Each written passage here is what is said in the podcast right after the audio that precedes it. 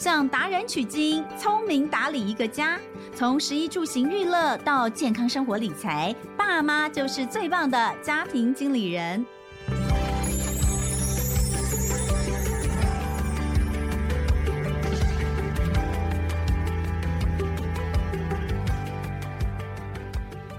大家好，欢迎收听《亲子天下家庭经理人》，我是主持人萧彤文。哇，时间过得好快哦，明天就是小年夜了，大家现在应该就是很忙的，在做一些最后的赶工收尾。也许有些人已经开始放假了。那在这里呢，我们就趁着这个机会，先来祝福大家龙年行大运哦，拜个早早年。哎，不过呢，说真的，这个。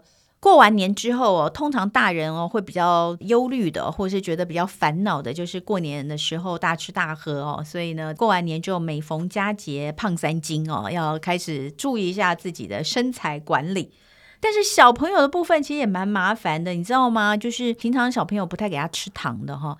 大概到过年时候，你就会觉得，哎呀，一年一次嘛，所以我们以前常说，哎呀，过年嘛，哦，或者是骂说，哎，你以为你天天过年呐，哈，就代表过年的时候，你就是可以做一些平常不能做的事。哎，那过年哦，从那个除夕吃到初六，那个糖也是蛮可怕的。所以过完年之后，开学之后呢，也是马上就要小朋友带去做牙齿的检查哈。我通常养小朋友养到小学的时候哦，你最崩溃的就是收到那个视力不良单跟 龋齿通知单。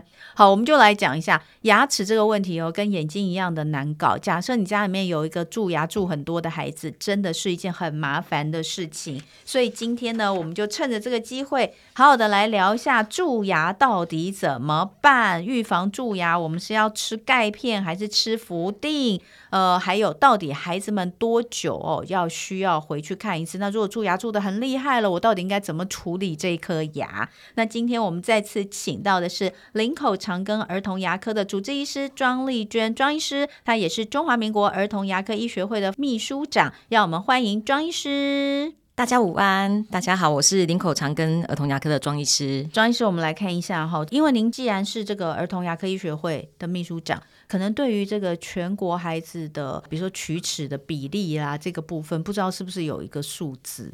有，其实台湾的那个小小孩的蛀牙很严重哦，真的吗？对，一岁的蛀牙率是二 percent，然后单次到两岁是十四 percent，三岁都到四十二 percent，然后到四岁就超过一半，就五十六 percent。哇，对，所以我家两个小孩在那个就是小的时候都没有蛀牙，算是很了不起的。对，没错，很厉害耶，吼。可是蛀牙这个龋齿率，我看五岁的话就是到六十五 percent 了。对，基本上这个是指只要有蛀牙的，我们就算嘛。所以就是一百个小孩里面，或是十个小孩里面有超过六个，对，将近七个小朋友在五岁的时候他是有蛀牙的。对。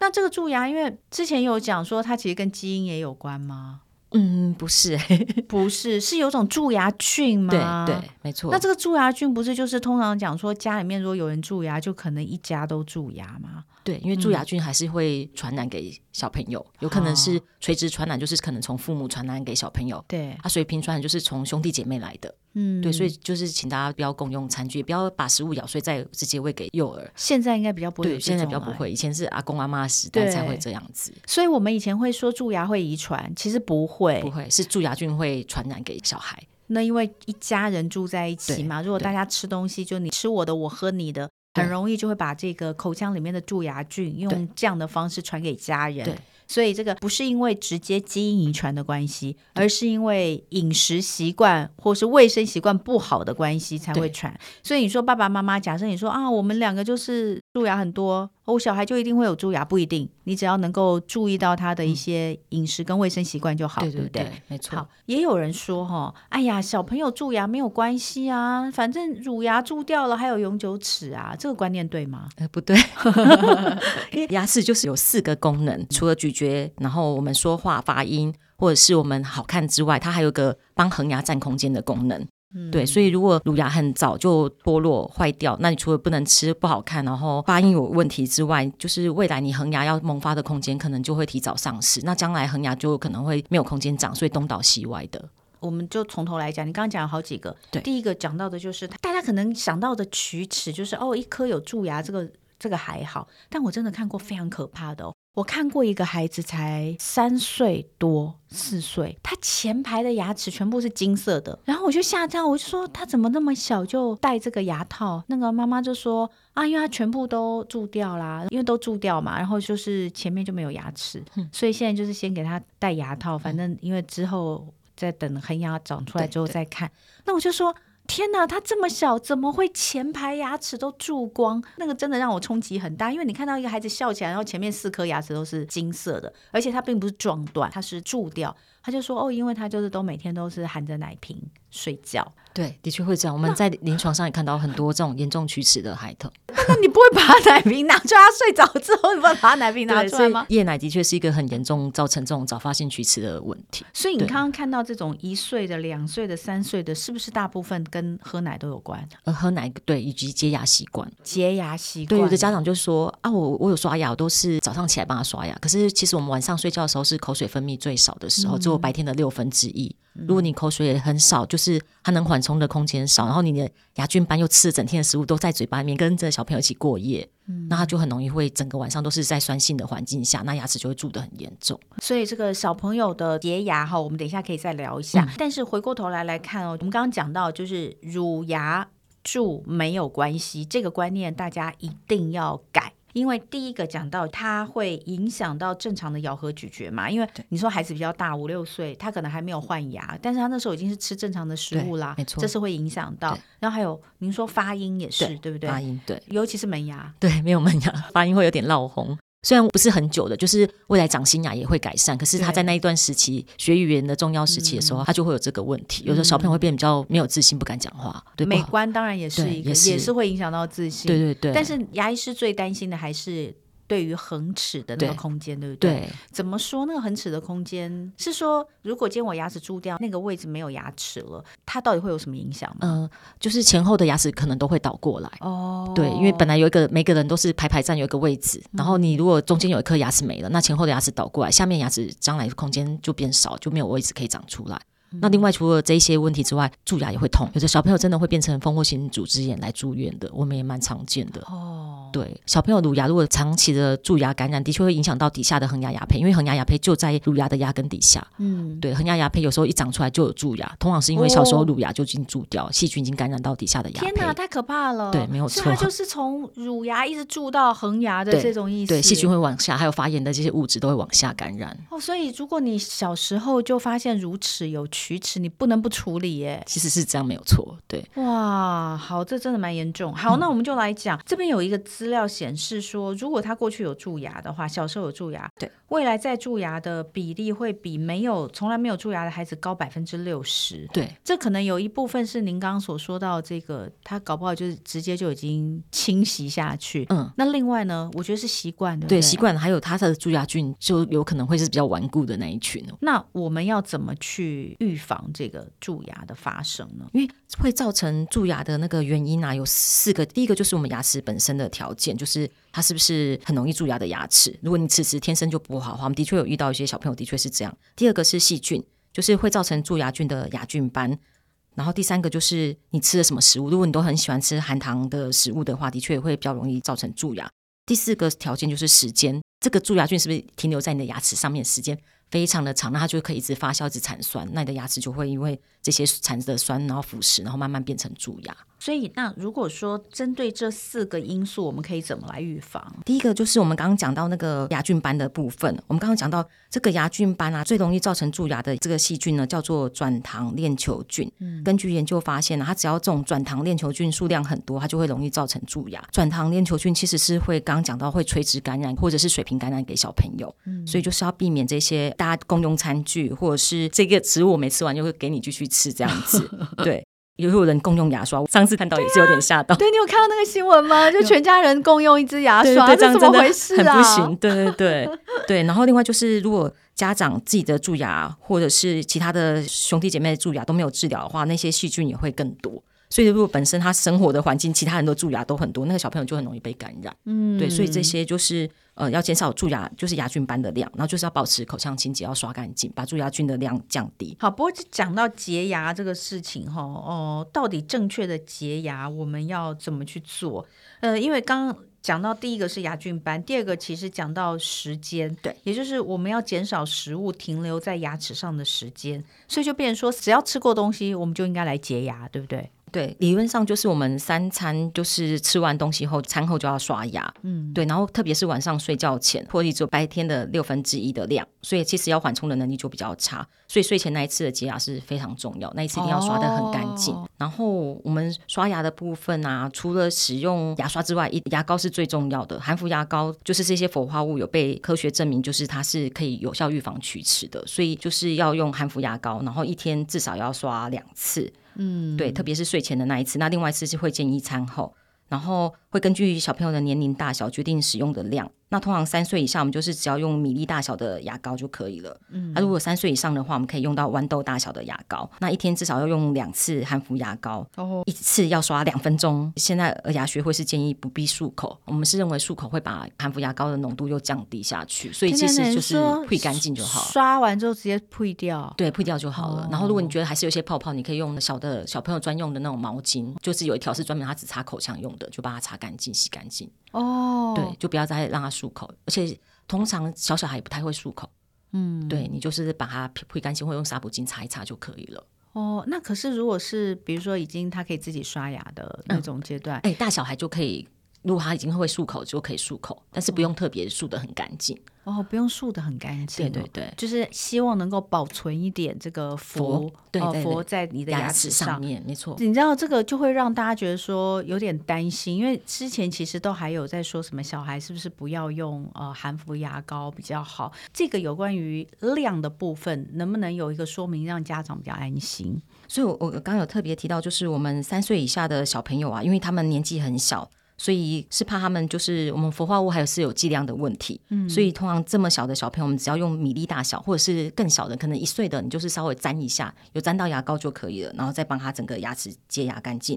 嗯、那如果真的很担心的家长，我们就是会建议你刷完牙，你可以用纱布巾把他们的牙齿稍微擦一下，不要让牙膏含残留太多。嗯、那其实，在这种一千 ppm 以上的含氟牙膏，然后呃我们有监控它的量的大小的时候，其实很少。会造成一些不好的副作用。氟定呢？氟定也是可以吃的，对不对？对对对，因为台湾并没有饮水中加氟，嗯、所以其实还是会建议要吃氟定。而且从小会一直建议至少吃到十岁左右，你的所有的呃，除了智齿之外的恒牙，几乎都有在氟化物的那个攻击之下慢慢的成长，所以恒牙长出来也比较不会蛀牙。可是我一直都真的，我就觉得，虽然儿童牙科牙科医师一直都有在讲氟定这件事情，大家不用太担心。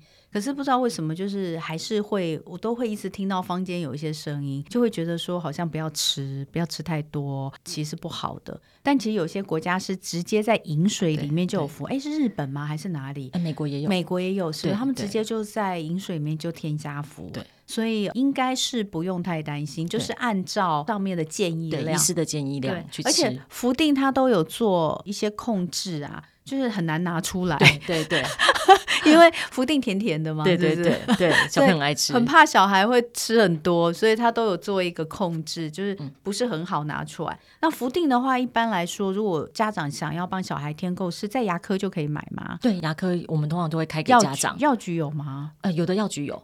也也可以，所以它并不是一定是处方的药物这样子，不用，不是，是不是？对对对，好，所以吃氟定这个医生说其实是可以吃到十岁的，嗯、然后这个含氟牙膏也不要担心哦，你就是给他用，而且一天至少要用两次，再加上牙线，对不对？对，那个每一次带小孩去看。呃，医生都会说你要好好用牙线，我就想说我自己都不用了，还帮小孩用。可是牙线其实就用起来很困难呢，大家会觉得很麻烦。但是有牙线跟没牙线最大差异会是什么？因为我们有些小朋友他们的牙缝是非常密的。然后，而且我们发现，儿童他们最容易蛀牙的地方，除了咬合面之外，就是后牙的牙缝中间那个地方非常的容易蛀。哎，我也是蛀，我就一颗而已。因为我也是从小就是被妈妈保养的很好，我是这辈子就是大概就一颗蛀牙，就是后面对很紧的地方，根本我连牙线都弄不进去。哎，真的是不是我不弄，是我弄不进去。哎，这种地方最容易蛀，对不对？那个地方最容易蛀。嗯，对。然后如果真的。呃，小小孩比较不配合、不受控制那种，我们会建议可以用牙线棒，然后就是拉一拉之后，就是用清水稍微洗一下，会用个纱布巾把它擦掉之后，再清洁下一个牙缝。嗯、就是每个牙缝还是都要让它用习惯那个牙线或牙线棒，把中间细菌剔出来。也有妈妈会担心说，哎，这样我会不会弄它牙缝很大？哎，不会不会。其实不会，因为牙线或牙线棒它是扁的，瘦的地方进去，嗯、对，所以其实不会。而且其实会建议先用完牙线，把牙缝的那些食物渣渣或牙菌斑去掉之后，你再刷牙膏，就是刷一千 ppm 以上的含氟牙膏，它会比较容易进入到牙缝里面，不然本来都被牙菌斑或食物挡住。哎、嗯，那您刚刚所说的那个牙膏啊？就是一千 ppm，对，这个东西是我们在牙膏的标示上面就可以看得出来。对对，现在看得到，因为像我们比较常用的什么高露洁或什么黑人、欧乐比他们都是一四五零，哦，我记得上面牙膏的那个含氟量都是一四五零。嗯，然后就会有家长说要不要给小朋友一定要用儿童的，其实也不用，也可以直接用大人，但是就是量要很注意。我们都是、嗯、通常会建议就是大人挤给小朋友用。嗯，对，然后看他用这样子。嗯，对对对，那有一些牙膏标榜不含氟，到底是为什么？哎，我们比较不建议用不含氟的牙膏。哎，可是国人对氟化物还是会有一些担心跟害怕，所以有人会选不含氟的牙膏。可是其实不含氟牙膏对预防蛀牙没有实证的效果。嗯，对，现在目前有实证效果还是含氟牙膏。这个是医师的这个说法跟建议哦。对，还有刚刚其实有讲到说一定要刷足两分钟，那两分钟其实真的是蛮难的，但是。电动牙刷它都有一个装置，就是它两分钟才会自己停。嗯，诶，所以我都觉得用电动牙刷我就可以真的刷足到两分钟。好，问题来了，小孩到底适不适合用电动牙刷呢？嗯，小孩的那个精细动作啊，要到八岁才比较成熟，所以其实八岁前应该是家长要陪着小朋友一起刷，特别是那种幼稚园的小孩，几乎他们都刷不干净。因为我有些小朋友本来是自己刷，然后后来改成家长买电动牙刷给他刷，会发现后面都没刷到。就后面变得很脏，然后就会跟家长说，你可以用，但是你要帮他刷，你们样可以，然后就握着他的手，帮他把所有的地方都要刷到，因为小朋友可能只会一直刷在前面，就刷门牙，然后后面都没刷到，所以是可以用，但是是家长要帮他用。那如果你是比较大的小孩，像八岁以上的什么三四年级的小朋友，几乎都可以自己刷，那你就是帮他指导一下，然后就是看他哪边没刷干净。那会建议大家可以买一个牙菌斑显示器，就点下去牙齿可能会红红或紫紫的，那小朋友就是有些地方没刷干净就变成有颜色。那我们只要跟他说，哦、你这边没刷干净，再去刷，就叫他们照镜子，再把它刷干净。哦、家长指导起来就会变得比较简单，因为有时候家长也看不出来哪边是牙菌斑。也是牙科就有卖吗？嗯、呃，牙科或者是那个一样，呃，药局，药局也有。对对对，牙菌斑显示器。它怎么用啊？你可以滴一两滴在他的那个牙齿表面，然后就请小朋友用舌头去舔所有的牙面，都舔一舔就会红红的。对对对。哦，这个东西好哎，这个我也要去买。因为觉得小孩刷牙根本就是刷一个形式，有时候我都觉得有没有刷到十秒啊，怎么就出来了？对对，很可怕。对，好，所以呃，电动牙刷是可以用的。对，可以。之前会担心说不要给小孩用电动牙刷，主要是什么原因啊？怕他们是自己刷。他如果自己拿电动牙刷，的确是刷不干净，就是真的要有家长帮他握着。那他拿一般牙刷也刷不干净，啊？对对，一样一样的意思，都是要家长刷。但电动牙刷好像是说，是不是会担心伤到什么牙龈或什么？其实不会吧？哎，其实还好呢。如果是有合可的那些电动牙刷，我觉得应该是 OK 的。对对对对，嗯。那除了这个日常做的这些刷牙，这些呃，或是饮食，刚刚讲到这些，这些都是我们在家里面必须要跟孩子一起来培养的好习惯之外，嗯、那也要固定的来。做的就是现在其实好像有补助嘛，对不对？我记得我们都可以拿那个单子去填这个窝沟丰田，对，是全国全台湾六岁到十二岁，六岁到十二岁都有去做窝沟丰田。对，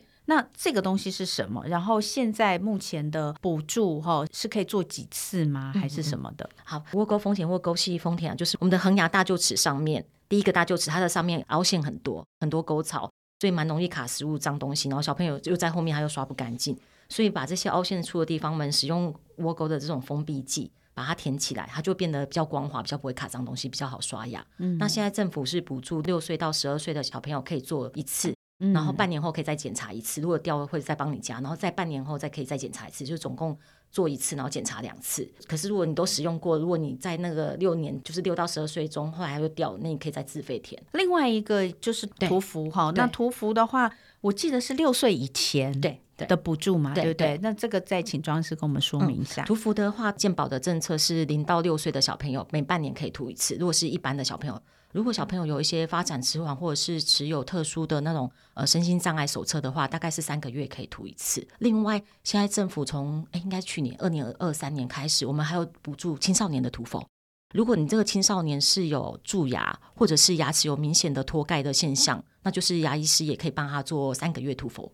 嗯，对。那到底我们要把牙齿保护好，是氟比较重要还是钙比较重要？呃，有实证医学其实是辅，但是钙的话，你就是饮食要均衡。嗯，我我们没有特别强调要去补充钙。哦，对对对，但是你饮食要均衡。对，嗯，所以容易蛀牙是，如果说你发现家里面小孩比较容易蛀牙，你要注意的是氟，你要给他有足够的氟，不管是这个呃每三个月涂氟一次。哎，那过了六岁之后，还是建议大家自费涂吗？哎，会哎，嗯，其实我们六岁之后才开始长恒牙。对对，那六到十二岁陆陆续续都在长新的恒牙出来。那刚开始牙齿长到呃口腔里面的时候是最容易蛀牙，因为他那时候珐琅质还没有很成熟，他要接受口腔里面的唾液里面的一些氟化物，就是他才要进行再矿化这个动作。慢慢的，如果你的口腔里面的口水的环境是好的，就是不是那么酸性的话，慢慢它就会再矿化，牙齿表面就会变比较硬。可是如果你的饮食习惯不好，你很常吃含糖饮料、含糖食物的话，你口腔的酸性就会比较长。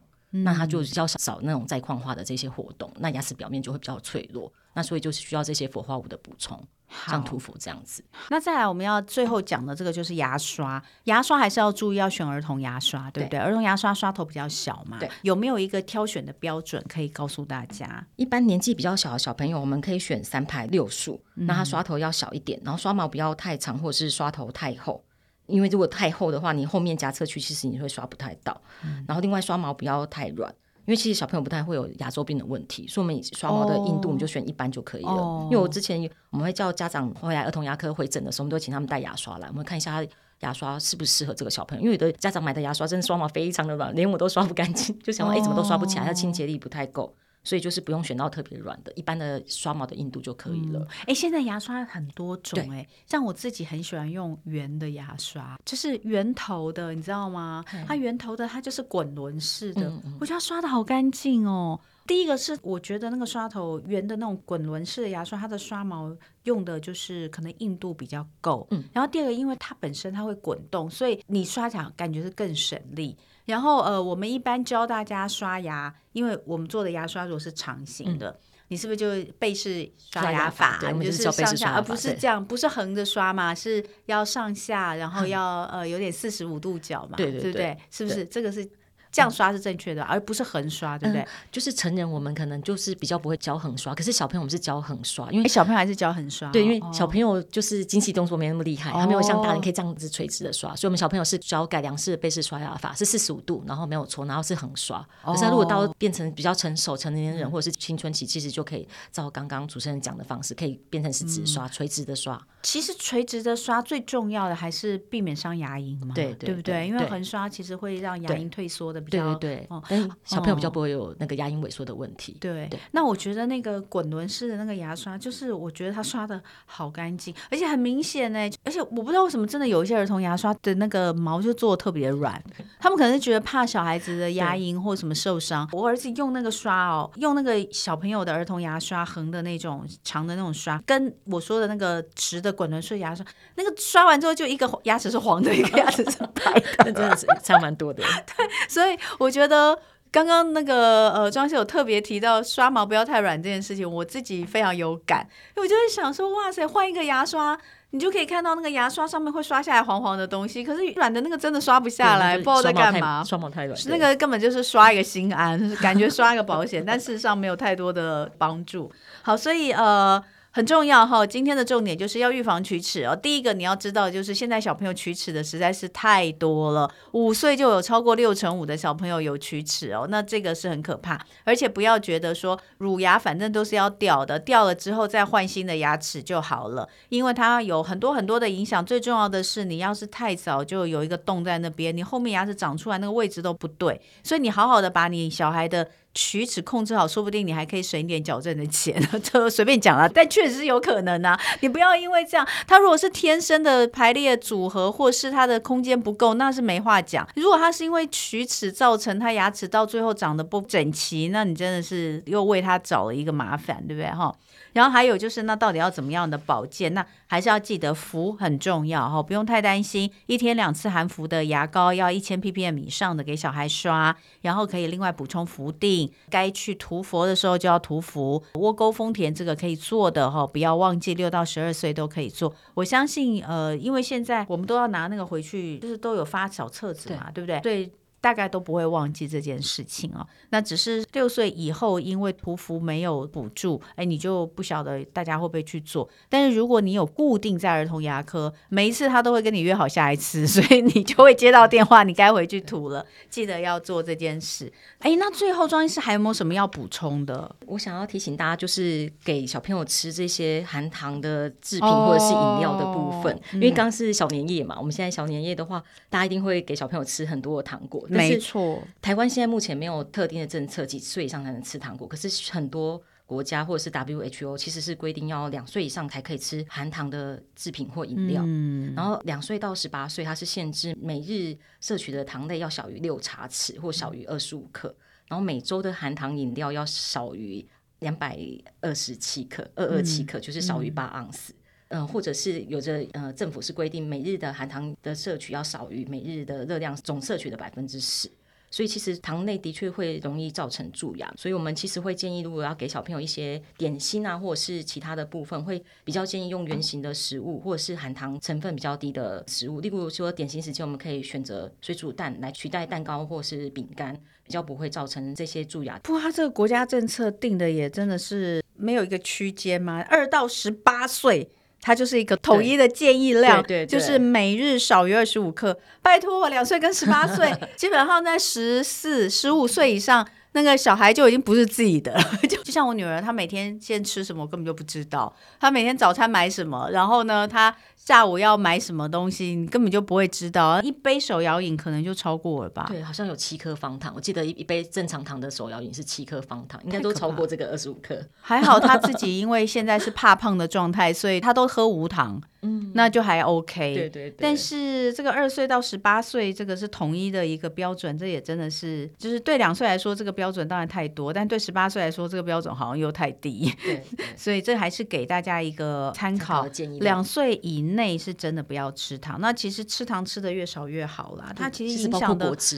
对啊，我在就是我去美国见习，然后他们是建议两岁之内也不要喝果汁。如果你要吃、嗯、要摄取这些的话，就直接给他水果，不要用喝果汁的方式，嗯，因为糖分太高了。所以我就记得以前就是还有看到那种专门在卖儿童果汁的，放在奶瓶里面给小孩当水喝，我小孩是没有喝啦，因为我都是给他们喝水。后来看到那种有直接那个当儿童，他们就说没有啊，这是儿童果汁，这是副食品啊，就是你可以当。我说那你为什么不给他喝水就好呢？嗯、他说因为水就小孩不爱喝啊，所以要喝一点儿童果汁这样。可那里面也还是糖分嘛？对，有有些是糖分。不过他们说美国好像可以买得到类似像果汁味道的添加剂，加在白开水给小朋友喝，来戒除他们喝果汁的习惯。所以果汁的糖分也是非常的高，这个大人都要注意哦。很多人就说：“哎，我都只有吃水果啊，然后就喝果汁啊，都很健康，为什么才脂肪肝？就因为它糖分实在太高。”对，好，所以这个要注意哦。几岁可以让小朋友吃糖？牙科医师是说两岁。我跟你讲，如果小儿科医生是根本就不行，尤其是那个。呃，中医师也是，如果小孩有过敏，他都跟你说不能吃糖。对，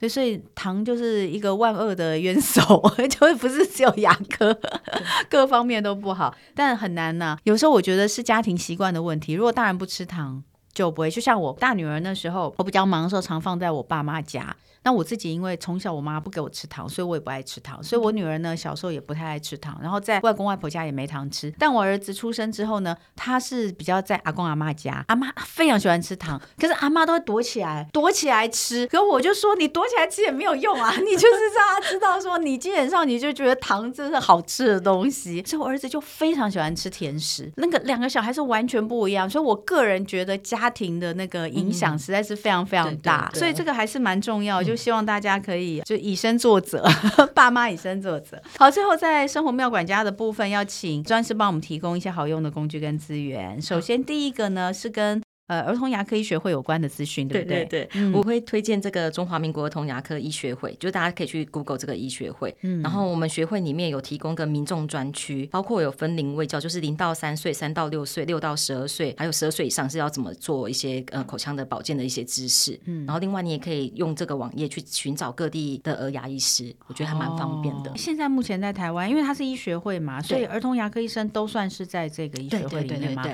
对对哦，好，所以这样的话资讯。应该是非常完整。对对对，有的时候就是很多，就像我的朋友，有很多人都在问说，哎，有没有推荐什么好的儿童牙科医师哦？所以其实也都可以上来这个地方来看一下。好，那今天非常非常感谢，呃，再次感谢这个是中华民国儿童牙科医学会的秘书长，也是林口长庚儿童牙科的主治医师庄丽娟庄医师。庄医师，你只有在林口长庚吗？你在台北长庚有吗？没有在，所以都在林口哦。好，所以大家如果想要找这个温柔又可爱的庄丽娟医师来为你们家的小朋友把关牙齿的保健，要去林口长庚 找他。再次谢谢庄医师，谢谢，谢谢，也提前祝你新年快乐，新年快乐，谢谢，谢谢，也感谢大家今天的收听。呃，刚刚我们所说到的一些资讯哦，那会在下方呢给大家一些连接，让大家方便来查询。那呃，再次感谢大家今天收听家庭经理人，我是童文，亲天下 Podcast 谈教育聊生活，开启美好新关系，欢迎订阅收听 Apple Podcast 跟 Spotify，给我们五星赞一下，也欢迎大家在许愿池给我们回馈。我们下次见喽，拜拜。